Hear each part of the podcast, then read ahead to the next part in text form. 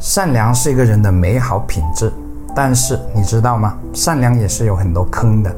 如果一个人太过善良，也许会成为对自己的伤害，严重的话会导致你的一生都在被他人左右着。太过善良的人呢，有一个很大的弱点，那就是不懂得如何拒绝他人。今天我们主要讲这一点，比如朋友借钱，本来不想借，可就是不懂怎么说；再比如朋友聚会，明明不想去，可就是不懂怎么开口。今天我们试着看能不能解决这些问题。我们就从借钱和聚会这两方面开始入手。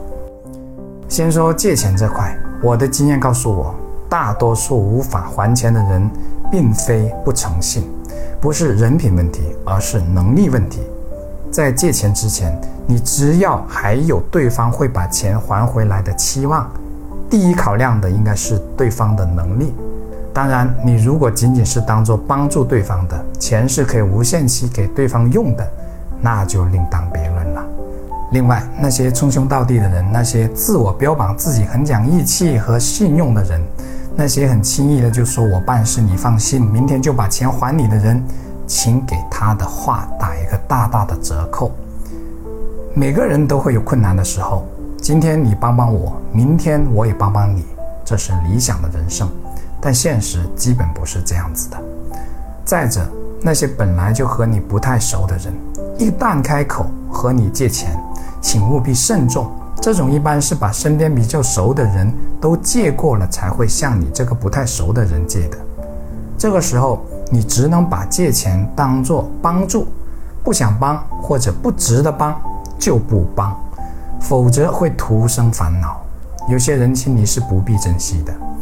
就说现在自己资金紧张，不方便借，请理解得了。还有一种，对方不断的跟你磨的，从本来借两万下降到一千，一千总该有了吧？这种借款基本就没有还回来的希望的了。当然，这只是我的个人经验。再来说朋友聚会，我认为这是要看处于怎样的人生阶段的。如果你是一个二三十岁且交际本来就不广泛的人。建议还是要尽量多的去与人交际。